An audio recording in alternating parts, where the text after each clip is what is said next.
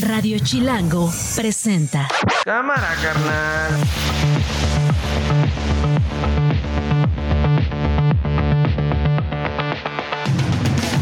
Es 4 de diciembre, una de la tarde. Soy Nacho Lozano y esto no es un noticiero. Así suena el mediodía.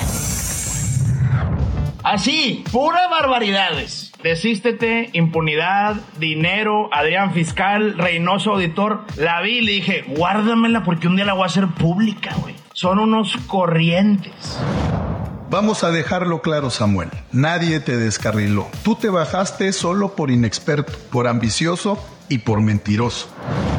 Tu esposo, a lo mejor esto tampoco tú no lo sabes, pero a través de sus voceros, a través de terceros, nos mandó decir literalmente que cuánto queríamos por aprobar su licencia. Y por supuesto que no aceptamos.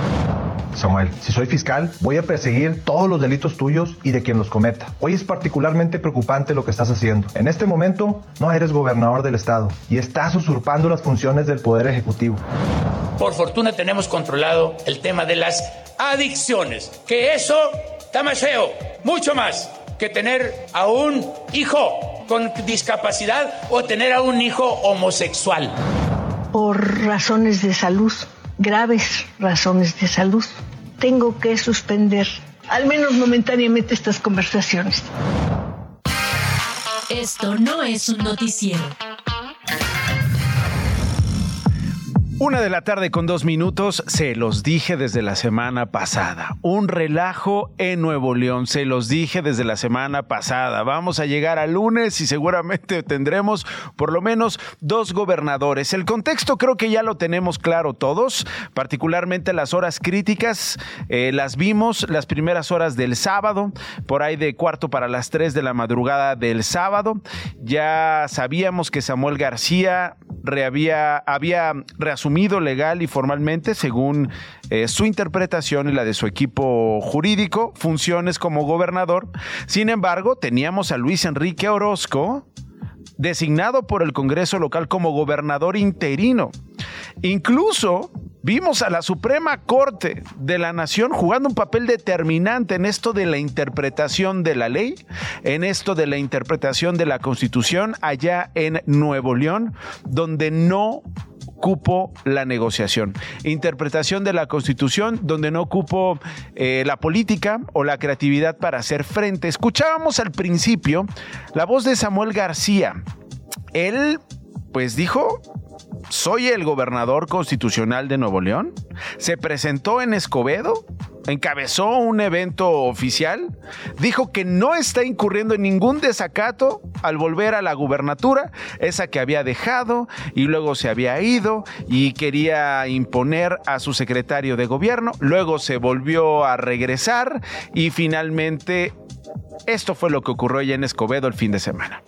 Así, pura barbaridades. Desístete, impunidad, dinero, Adrián Fiscal, Reynoso Auditor. La vi y le dije, guárdamela porque un día la voy a hacer pública, güey. Son unos corrientes. ¿A qué se refiere? Es a una lista de peticiones que según Samuel García, en otro video largo, en otro video en el que detalla estas supuestas peticiones del PRI, eh, y del PAN, eh, pues estos grupos le habrían pedido posiciones de poder, ¿no? La auditoría, le habrían pedido incluso dinero, según el propio Samuel García, quien, ama- quien además dijo que estaba en comunicación con Luis Orozco por el tema de la licencia que quedaría resuelto el día de hoy. Estoy en comunicación con Luis Orozco. Ya le hice ver que reasumí funciones, que no usé la licencia y que por lo tanto pues no hay tal gobernador interino. Es clarísimo que la licencia es un derecho que puedes usar o no usar. Bueno, e intentó el propio Orozco, el nombrado por el Congreso de Nuevo León, el otro gobernador que hoy tiene Nuevo León, entrar al Palacio de Gobierno, no lo dejaron entrar, convocó a miembros del gabinete, nadie le hizo caso. El presidente del Congreso de Nuevo León, con quien estuvimos hablando amplio el viernes pasado aquí, Mauro Guerra, dijo que la licencia de Samuel García sigue vigente, que el pleno, que el pleno de la Cámara de Diputados, el Congreso de Nuevo León va a sesionar hoy, estaría sesionando para dar entrada al oficio en el que Samuel solicita retomar la administración y renunciar a la licencia de seis meses que le había sido otorgada en octubre pasado. De acuerdo con legisladores de la oposición, este proceso no lleva prisa, podría tardarse hasta dos semanas. No dejó pasar esta crisis el frente y lo hizo con un primer ataque desde la presidencia nacional del PRI. Escuchemos por favor a Alejandro Moreno, el presidente nacional de este partido, que creo que disfrutó muchísimo, mucho, mucho, mucho grabar este video. Vamos a dejarlo claro, Samuel. Nadie te descarriló. Tú te bajaste solo por inexperto, por ambicioso y por mentiroso. Lo único que hizo el Poder Judicial fue garantizar que no atropellaras la Constitución. Un pequeño tramposo logrando el récord mundial de la precampaña presidencial más corta en la historia, a raíz de que entró en vigor su licencia. Su precampaña presidencial duró 40 minutos. No se pudo esperar ni al lunes y regresó corriendo cuando vio que le revisarían las cuentas y se publicarían leyes que ha escondido para que no haya transparencia en Nuevo León. Chale, ya para que te roste Alejandro Moreno, ya para que Alejandro Moreno no te suelte y te tenga de arriba abajo arrastrando, chachachi, la precandidatura más, más corta de la historia de este planeta. En fin, es porque parece que Samuel García hizo un fosfo, fosfo ridículo. Pero bueno, vamos a ponernos eh, en perspectiva. Francisco Burgoa es abogado constitucionalista, es catedrático de la UNAM. Francisco, gracias por estar con nosotros. Al contrario, querido Nacho, siempre un gusto estar contigo. Oye, eh, a ver, a ver, yo no sé, yo no sé tú qué pienses, yo no sé tú qué hayas interpretado, yo no sé qué hayas hablado con tus colegas, pero quisiera por lo menos responder algunas preguntas. Entiendo que esto está, digamos, en desarrollo y lo iremos deshebrando y desentrañando con mayor claridad.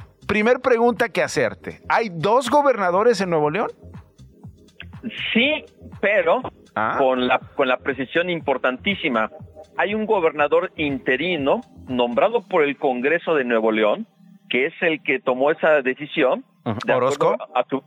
Luis Enrique Orozco, de acuerdo a sus facultades constitucionales. Okay. Y tenemos a Samuel García como gobernador constitucional con licencia. Esas serían las precisiones. Ah, ok, ok. Entonces, pero en función. Exacto. Entonces la pregunta sería: ¿quién de los dos está en funciones? Es correcto. Eh, quien está en funciones es Luis Enrique Orozco. Ah, caray. Porque el Congreso aún no ha tomado una decisión respecto de la forma, de la forma en que Samuel García le hizo este aviso. ¿Y por qué es importantísimo la forma y más desde el punto de vista jurídico? Porque a las cero horas del 2 de diciembre, Luis Enrique Orozco ya tomó posesión, cuando no ha podido materialmente, sí jurídicamente, del encargo que le confirió o sea, el, sábado, el sábado a medianoche. A las cero horas ya inmediatamente Luis Enrique Orozco tomó la decisión. Y en ese momento, o sea, bueno, tomó la posesión. La posesión, rindió protesta, digamos. Bueno, ah, ya había rendido protesta, pero entró en funciones, digamos. Entró en funciones. Y Samuel García no supimos nada los primeros minutos, la primera hora y media de, Samuel García. Y tan es así que en el primer acuerdo que publicó en el periódico oficial del Estado habló de reasumir funciones. Sí, o sea, lo que, lo que quiere decir que no, no tenía asumidas las funciones. Exactamente, porque de lo contrario hubiera dicho continuaré, claro. continúo. Claro, La palabra es importantísimo. Él habla en sus acuerdos de reasumir funciones, quiere decir que no las tenía. Ok. Porque, porque de lo contrario, ¿quién va a reasumir algo que sigue teniendo? Esto que me estás diciendo tú lo tiene claro el Congreso de Nuevo León y también lo tiene claro la Suprema Corte de Justicia, Francisco. Así es, y, lo, y tan lo tiene claro que simplemente el punto es, si Samuel García piensa que por haber publicado dos acuerdos en el periódico oficial, que en esos momentos Samuel García era gobernador con licencia y de ninguna manera él podía disponer del periódico oficial. Era un ciudadano que sí tiene el cargo de gobernador, pero con licencia. A ver, entonces, ¿está violando leyes, reglamentos Samuel García? Para empezar, en mi opinión, al, al seguir él con licencia, se convierte en un ciudadano y por lo tanto estaría cometiendo el delito de usurpación de las funciones públicas, que es un delito que contempla el Código Penal de Nuevo León. Pero además, eh, ese, esos dos acuerdos que publicó en el periódico oficial deben ser inexistentes, porque Samuel García... No es gobernador, digamos. No era gobernador en con ese momento.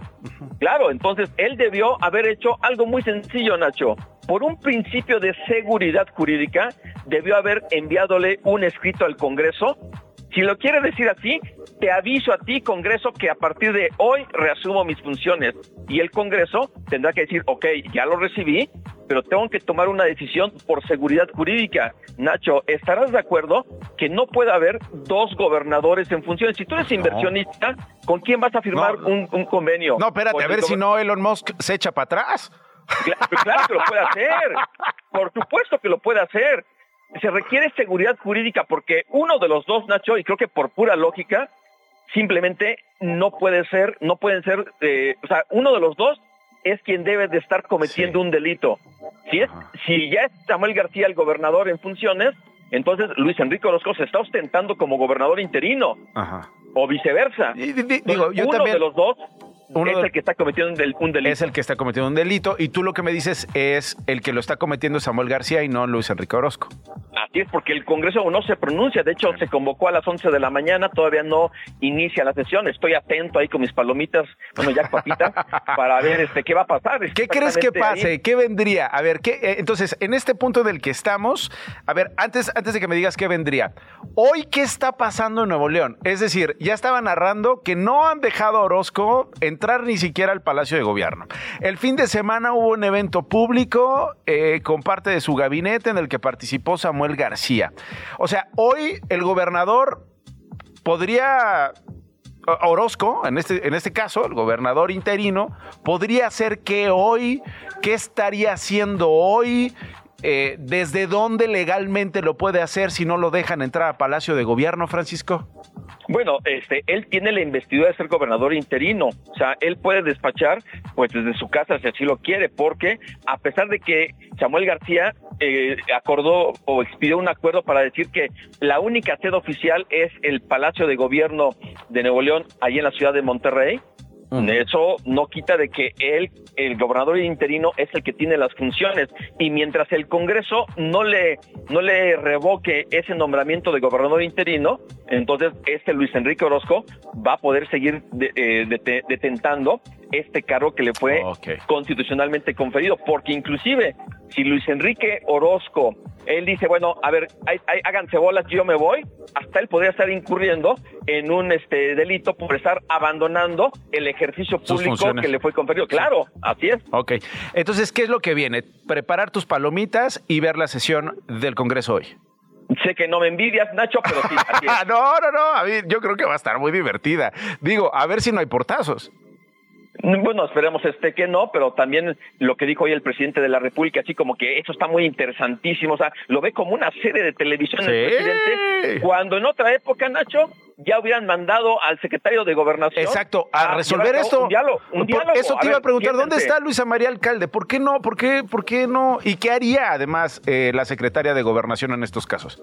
Pues simplemente ser una mediadora para, a ver, vamos a sentarnos, yo, yo secretaria de Gobernación, vamos a llegar este, aquí a un acuerdo político. No, no le interesa al jurídico. presidente, lo está disfrutando. Lo dijo en la mañanera. Sí, sí. Ay, está muy y riéndose, está muy interesantísimo. Sí. Hasta, habló de golpe de Estado, ¿no? Claro, no, si no es el programa de Nacho Lozano para que diga que está muy interesantísimo y nada. O sea, Sí, no, eh, está, está más bien disfrutándolo y pues sacando provecho, ¿no? Porque, digo, más adelante vamos a hablar de su candidata, Claudia Sheinbaum, la doctora Claudia Sheinbaum, con una ventaja tremenda y, y- y- y más bien esta crisis ahí en Nuevo León. Así es, al presidente le gusta ver el mundo arder y México así como el meme de el que está el muñeco en el fuego, así se ve el presidente. Ok. Bueno, Francisco, disfruta las palomitas. Si te late, hablamos mañana, ¿no? A ver qué te pareció la sesión de hoy en el Congreso de Nuevo León. Seguro, abrazote Nacho. Órale, abrazo para ti. Es Francisco Burgo, abogado constitucionalista y catedrático de la UNAM. Y, y- y le quiero hablar a otro abogado, no precisamente por este asunto de Nuevo León, pero ya ha entrado en gastos, pues voy a aprovechar. Roberto Gil Suart es eh, abogado. Mi querido Roberto, ¿cómo estás? Qué gusto saludarte. Muy buenas tardes, Nacho. Gusto en saludarte y saludar a todo tu auditorio. ¿Estás disfrutando lo que está pasando en Nuevo León? ¿Estás preocupado por lo de Nuevo León? Yo sé que te hablé para otra cosa, pero pues aprovecho, ¿no? Bueno, más bien estoy preocupado por el precedente que se puede generar. Y, creo que vale la pena eh, desmenuzar qué sucedió en Nuevo León y por dónde deben estar las soluciones, por lo menos fijarse los precedentes hacia adelante. Mira, eh, ejercer un cargo de elección popular es una obligación constitucional. Es decir, no, si tú eres electo gobernador, alcalde, diputado, senador, debes de cumplir con esa función. Por eso la Constitución General y las de los estados eh, facultan a los congresos a cuidar esa obligación. Por eso, para separarte temporalmente, requieres que te dé una licencia el, Congreso. O por lo menos, o por ejemplo, para renunciar al cargo te lo debe calificar eh, el Congreso, es el caso de Nuevo León. Es decir, los Congresos cuidan que se ejerza a plenitud la obligación de eh, desempeñar un cargo público de elección popular. Eso no significa, Nacho, que eh, una mayoría pueda condicionarte la posibilidad de ejercer ese cargo. Para decirlo pronto, Samuel García tenía derecho a pedir una licencia y también tiene derecho a regresar cuando él quiera. El Congreso tiene la facultad de emitir la licencia y de nombrar al gobernador interino en el caso o durante el plazo de, de, vigencia de la propia licencia. Así está la ley, así han estado los precedentes. ¿Qué pasó concretamente en las últimas horas en Nuevo León? De repente se generó la interpretación de que el Congreso puede calificar si regresa o no regresa Samuel al cargo. Y yo creo que esa interpretación es indebida. Ninguna mayoría te puede condicionar a que cumplas una obligación constitucional que te dio el pueblo. Eh, sí debió Samuel García notificar su eh, eh, su reincorporación al cargo y sí tenía que, el, tiene el Congreso del Estado, pues quedarse por enterado. Antes de la medianoche del viernes, ¿no? En la medianoche del viernes para sábado. Pues en algún, pues en algún momento, sobre Porque si no pues, entraba en funciones Orozco. Sí, porque el Congreso debe cuidar la certidumbre o la certeza de lo que está aconteciendo con uno de sus poderes. Ah. Si a las si en la, a medianoche el gobernador determina regresar al cargo, pues el Congreso con urgencia debe resolver que está reincorporándose a la función porque no le puede condicionar el, una mayoría la, el ejercicio del cargo. ¿Qué me preocupa a mí como presidente, a ver. Eh, Nacho? Que una mayoría te pueda limitar el derecho a pedir una licencia o incluso limitar el derecho a que eh, te puedas incorporar después de una licencia. Y, esto pues se puede ver desde, desde la perspectiva de víctima o victimario.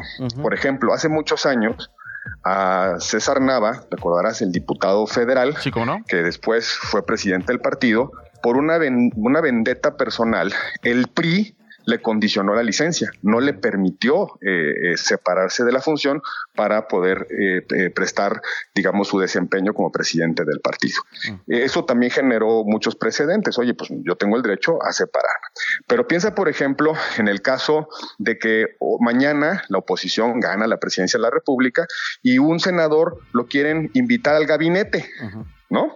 De secretario de gobernación o secretario de hacienda, y que la mayoría opositora te diga, no, pues no dejamos ir a ese senador o a ese diputado a formar parte del gabinete. O peor aún, que un legislador que se incorpora al gabinete y después deja el gabinete y pretende reincorporarse al, trabajo legislativo, la, mayoría no lo permite. Bueno, porque había, había política, ¿no, Roberto? Había negociación, había, ah, ah, pues habían acuerdos públicos. Sí, y, yo, yo he invocado ahí en el tweet, bueno, en X, eh, una tradición republicana, ¿no?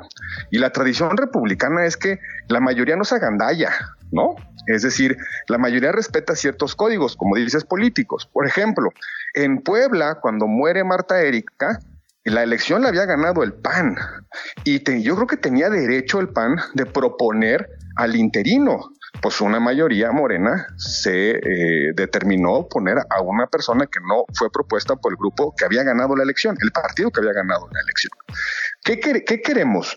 Que, se, que, eh, una mayoría que controla una serie de decisiones pueda, por la vía de los hechos, cambiar el sentido de lo que los ciudadanos resolvieron en las urnas?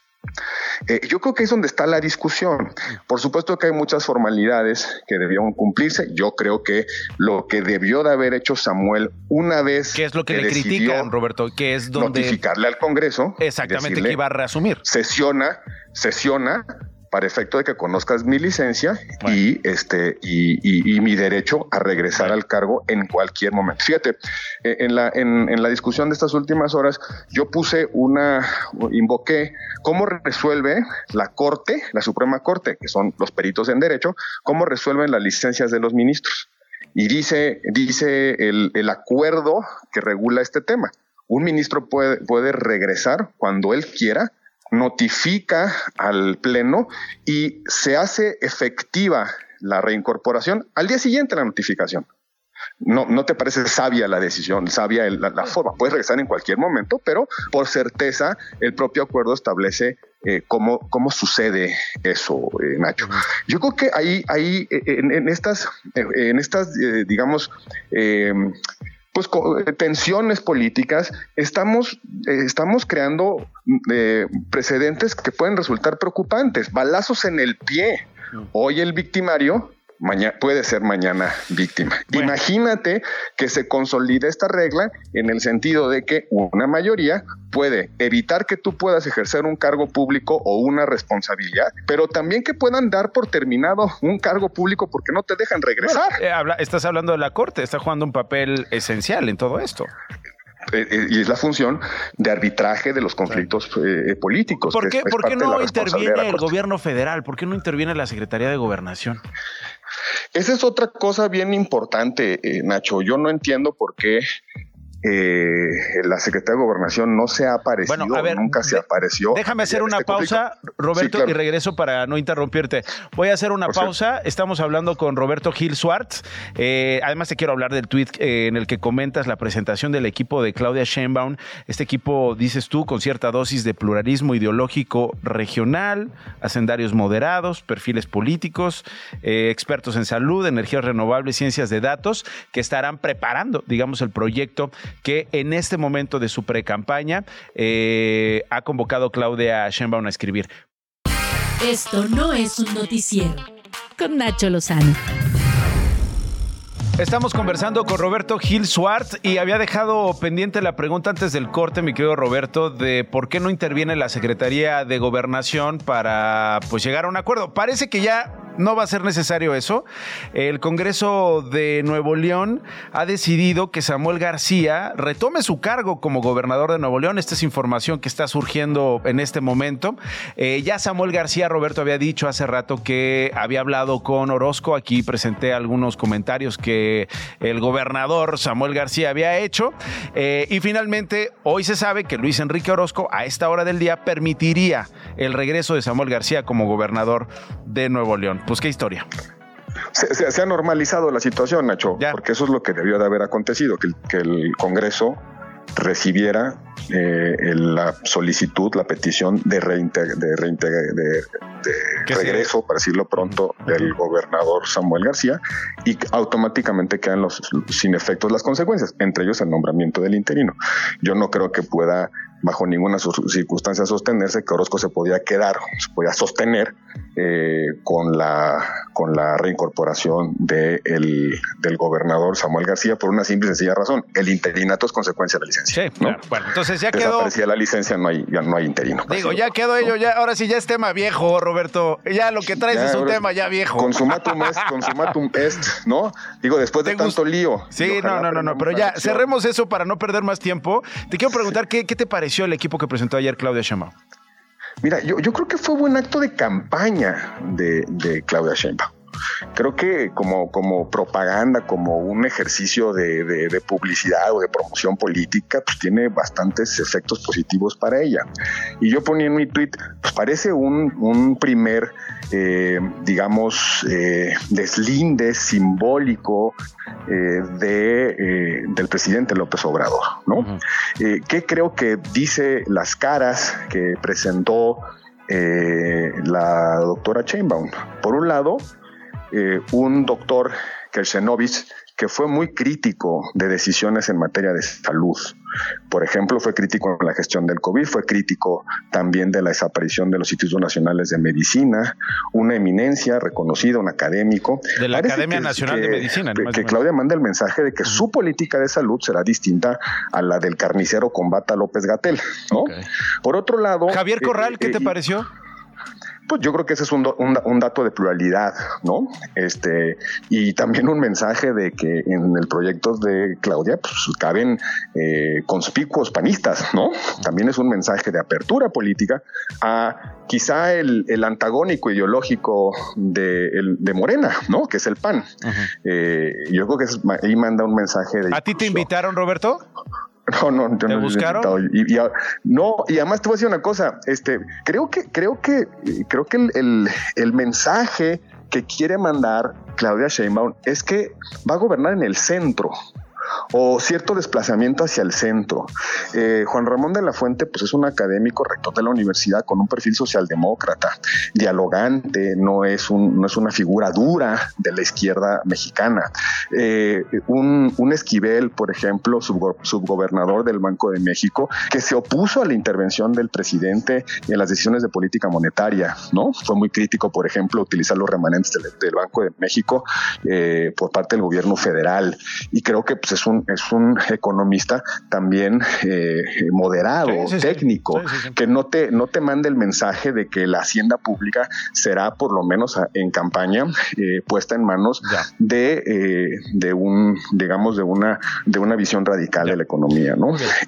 por otro lado, el hecho de que haya presentado un académico como Jorge Islas, por lo menos sugiere que no está peleada Claudia Sheinbaum con las energías renovables, ¿no?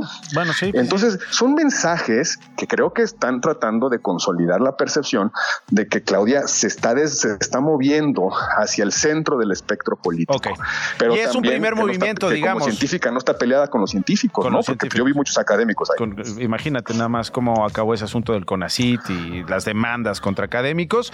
Eh, bueno, es un primer equipo, ¿no? Decía, no se confundan, eh, son, eh, digamos, personas que se encargarán de echar a andar estos diálogos por la transformación. Este segundo piso, como ella misma ha bautizado a lo que sería su administración si eventualmente gana con estas, eh, estos perfiles que ya detallabas tú. Roberto, te agradezco mucho, te mando un abrazo.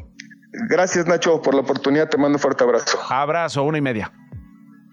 Las noticias de una. Gloria Hernández. Muy buenas tardes, Nacho. Pues esta mañana un choque de un camión de transporte público contra un árbol sobre la avenida Paseo de la Reforma en la colonia Lomas de Chapultepec, alcaldía Miguel Hidalgo, dejó un saldo de 25 heridos, afortunadamente ninguno de gravedad. Y es diciembre de 2023, tristemente en el fin de semana del viernes al domingo, inició con 202 personas asesinadas en el país, un promedio diario de 67.3 casos. Noviembre cerró con una cifra de 2.101 asesinatos, un promedio de 70 casos al día.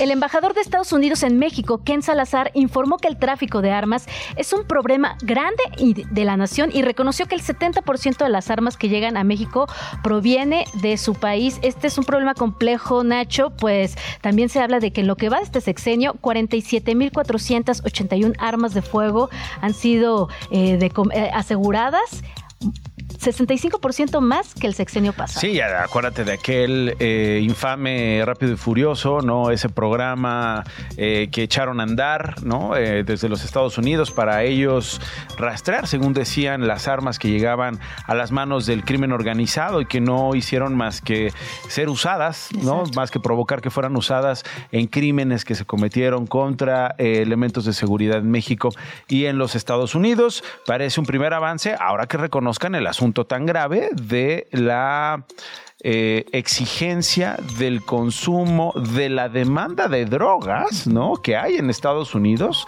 y la corresponsabilidad directa, principalísima, de parte del gobierno de los Estados Unidos en este asunto que tiene que ver con los grupos eh, criminales. Exactamente.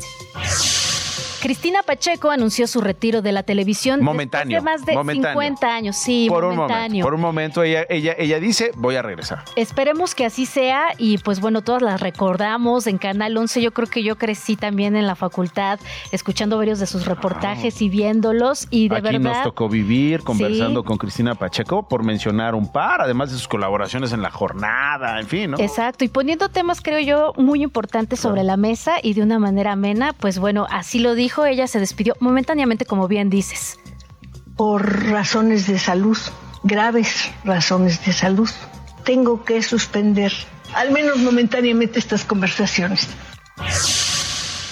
Y la ministra de Deportes de Francia aseguró que a pesar de la amenaza terrorista no contempla la hipótesis de cambiar el recorrido de la ceremonia inaugural de los Juegos Olímpicos 2024 que debe celebrarse en el río Sena durante su paso por París. Esto después de que este sábado hubo ahí un atentado en el que se dice que el autor gritó Alá Akbar, Alá es grande, pero también los paramédicos dijeron que podría tener serios problemas psiquiátricos. Esperemos que no continúen este tipo de cosas. Esto no es un noticiero. El gobernador de Morena, Rubén Rocha Moya, allá en Sinaloa, eh, dio su segundo informe de gobierno este fin de semana. Estaba hablando de adicciones y como generalmente se habla, y esto no quiere decir que sea lo correcto ni lo, lo, mejor para los usuarios de diversas drogas en México. Cuando se habla de adicciones, se habla de criminales, de combatir con una perspectiva que nada tiene que ver con la salud pública, pero sí con el uso de la fuerza, pero sí con eh, un estigma, ¿no? De eh, usuarios que seguramente andan en malos pasos, que seguramente trafican droga y que seguramente eh, provocarán más problemas de los que ya tenemos como comunidad en el país. Una, una cosa terrible, ¿no? Ver así el asunto de las adicciones cuando ni siquiera los gobiernos se sientan a hablar con esos usuarios, ni siquiera hay políticas públicas integrales para enfrentar las adicciones que son un problema de salud importante, no solo en México, sino todo el planeta. Y ahí en, en eso estaba, digamos, el gobernador cuando, pues, ¿quién sabe qué pasó? Que comparó a un adicto con un homosexual y una persona con discapacidad. Así lo dijo.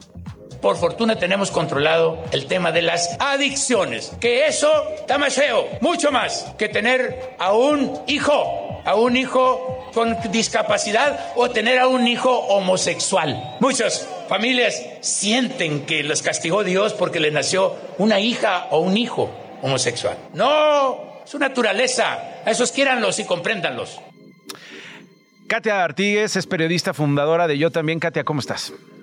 Pues muy bien, Nacho. ¿Y tú? Qué gusto saludarte. Igualmente. Oye, eh, pues no está diciendo nada que millones de mexicanos no piensen en México, pero eso no es una justificación, Katia, para que un gobernador haga estas comparaciones. Digo, yo no sé qué pensaste después de escucharlo.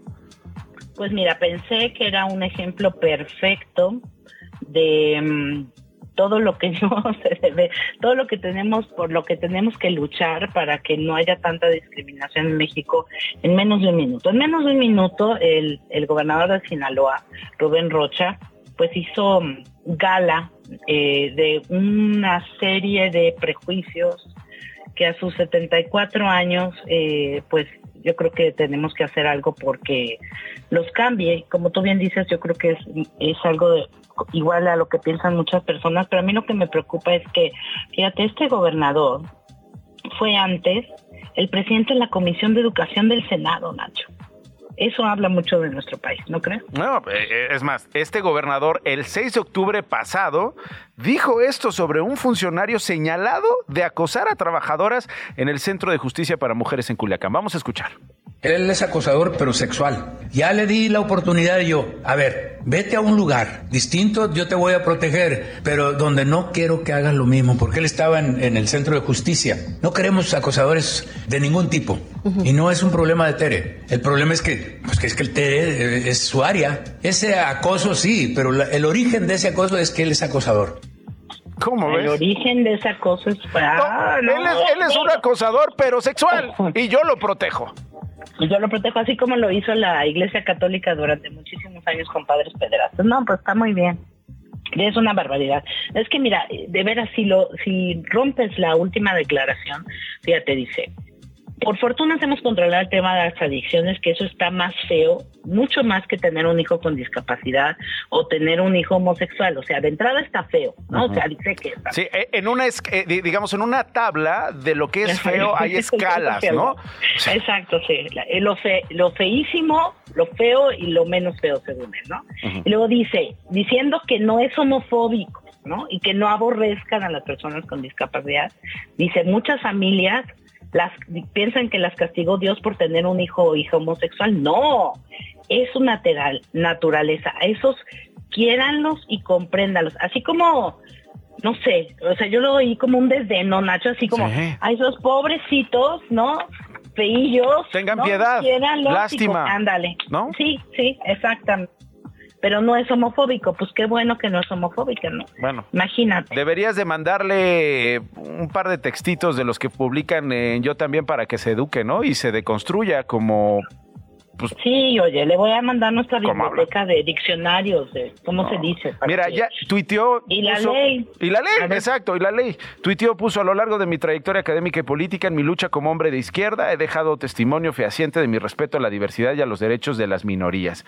Se ha pretendido cuestionar una vida de congruencia con estas causas al editar un video de mi postura. Nosotros no editamos nada, nosotros simplemente agarramos un fragmento de su discurso. Aquí no se editó nada. El humanismo que nos caracteriza en la cual 4T, híjole, ya anda repartiendo, ya anda repartiendo. Se erige sobre la libertad y la inclusión como baluartes indeclinables. Me reitero a favor de la diversidad y los derechos de todas y todas de vivir amor y de la paz. Es decir, una disculpa, no.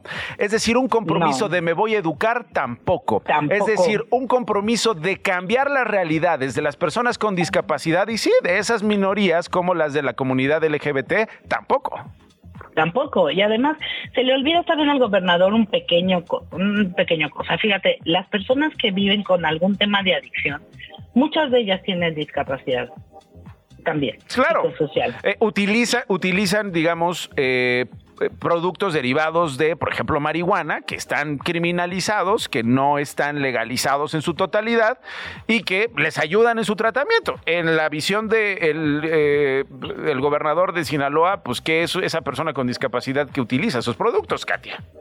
No, bueno, deja eso, o sí, o, todas las personas que están en situación de calle, por ejemplo, que, que digamos no marihuana, o sea, cemento, chemo, ¿no? Resistol, muchas de ellas también tienen discapacidad psicosocial.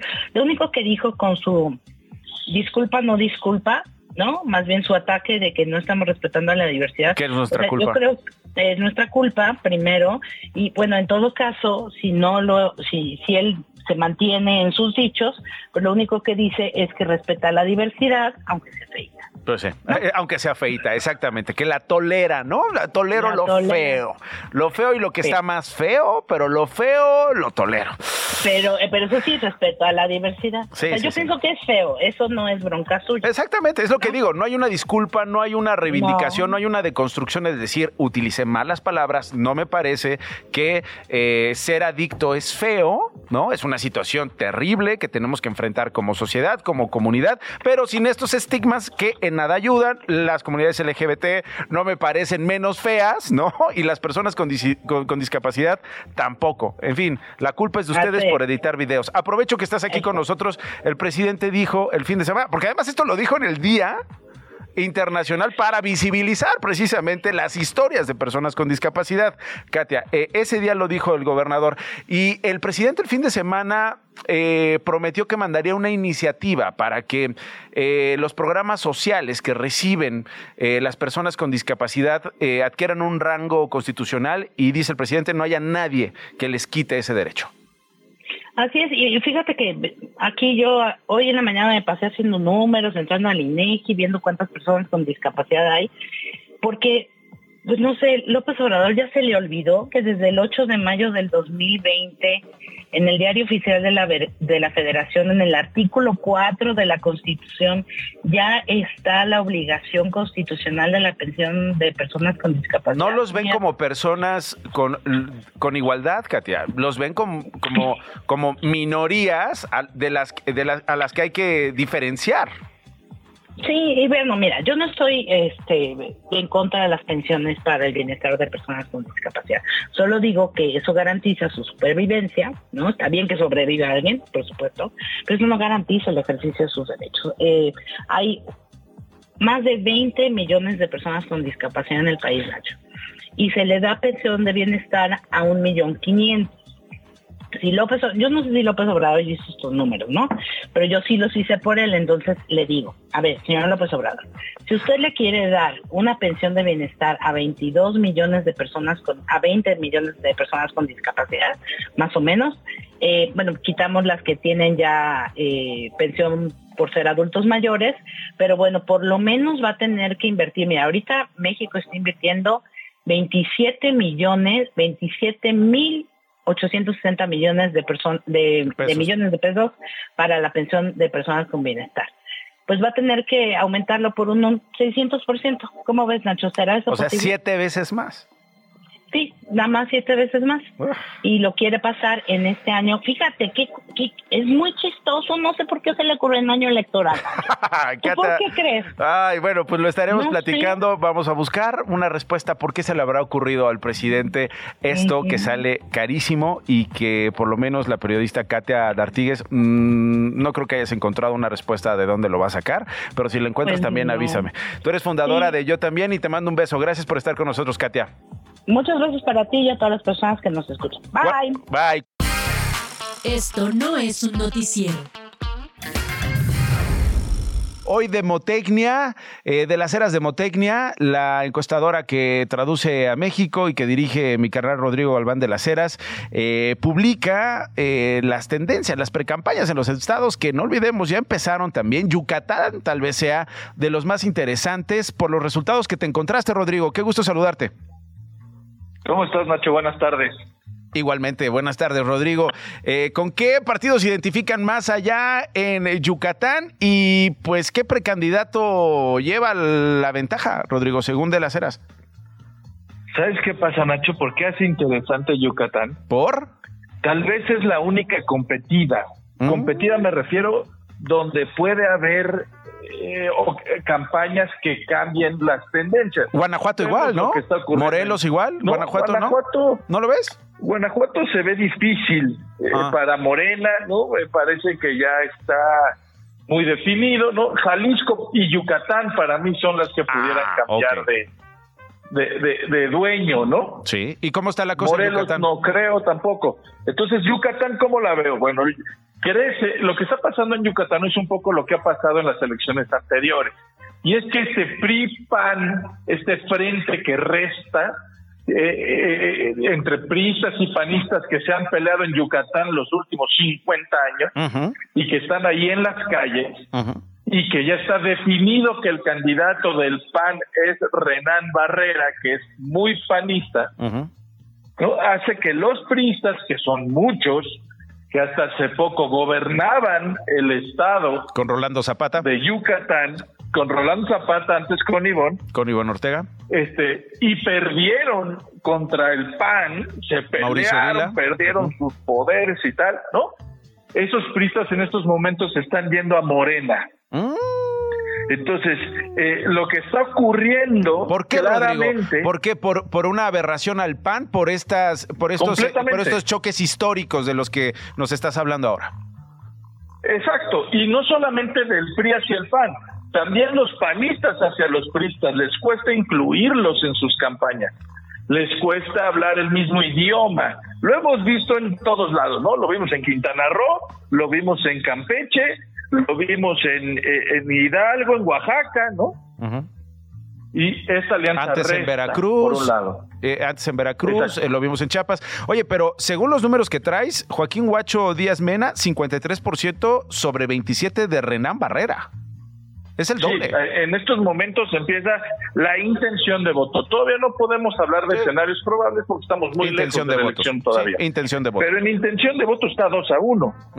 porque además el guacho viene del PAN. O sea, no solamente se está quedando con la gente de Morena, con la gente del PRI, sino también se está trayendo un, un, un buen pastel del PAN. Ok. Bueno.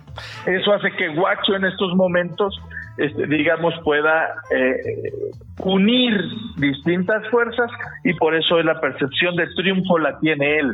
Hoy, Rodrigo, y en la diciembre. de voto con él. La tiene él. Hoy, en diciembre del 2023, ¿qué es lo que hace que Morena tenga este arrastre. Sigue siendo el presidente Andrés Manuel López Obrador, es una combinación de López Obrador y liderazgos en este caso en Yucatán, o qué es lo que hace tan claro, ¿no? Digamos la intención de voto hoy, entendiendo que todo puede pasar.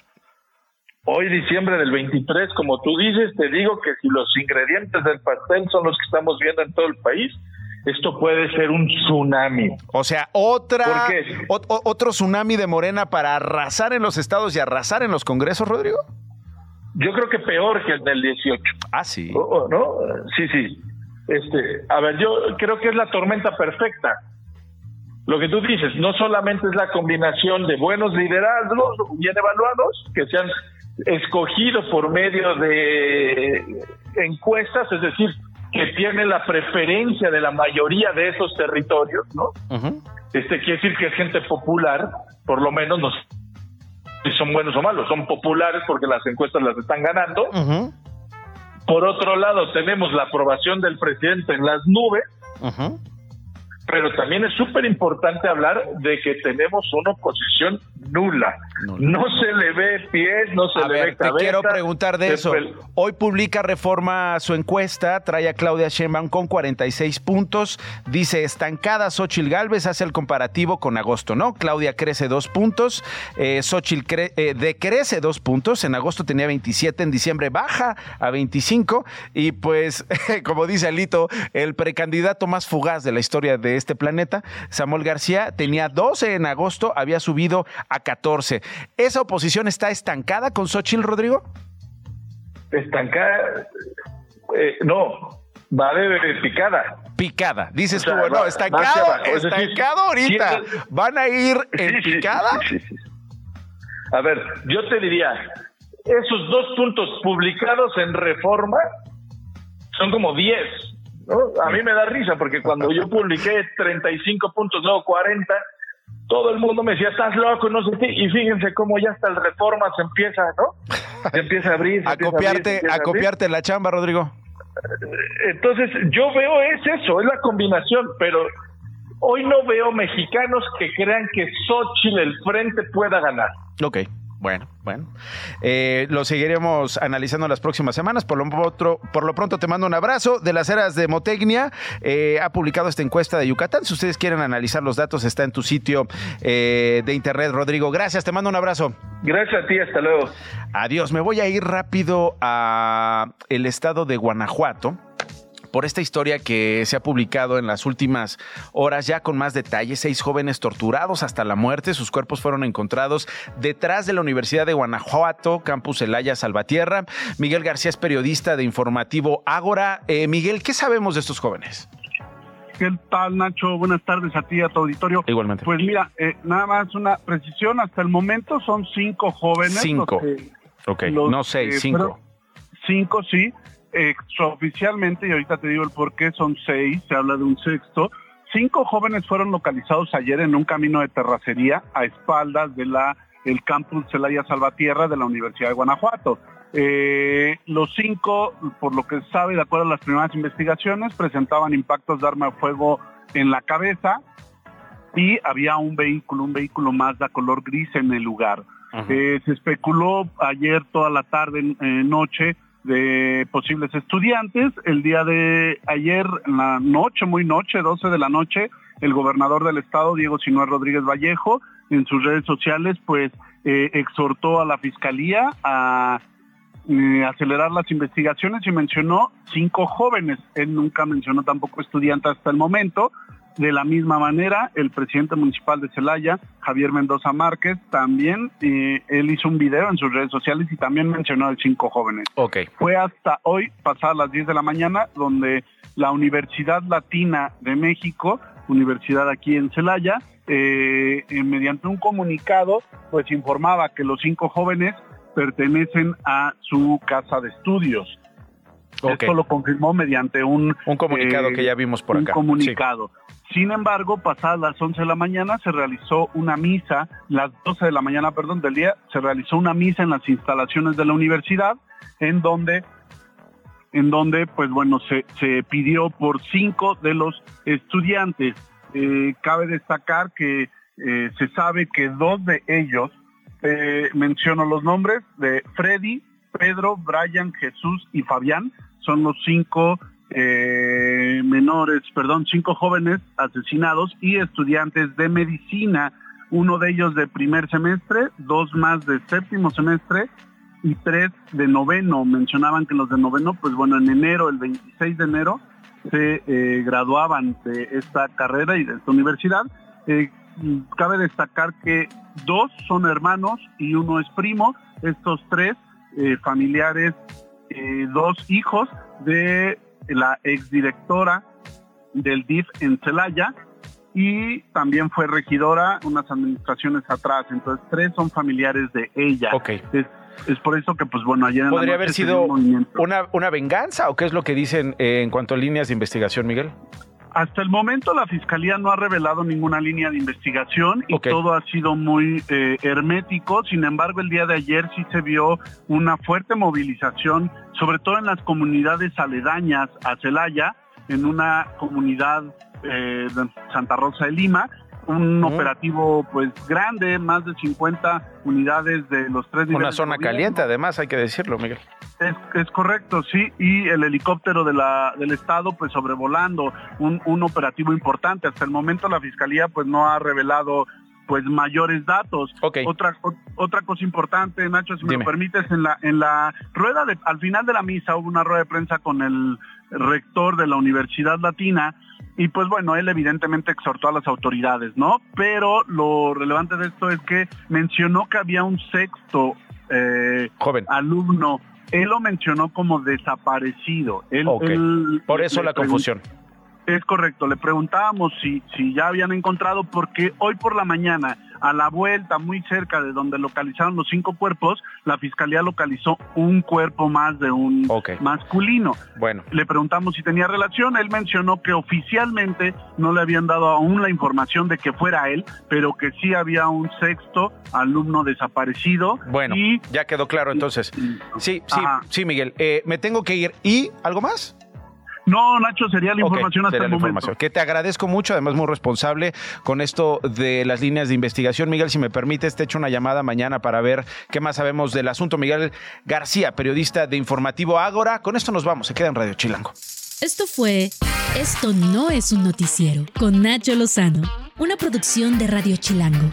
Escucha un nuevo episodio de lunes a viernes en tu plataforma de podcast favorita. Radio Chilango, la radio que... Viene, viene, ¿eh?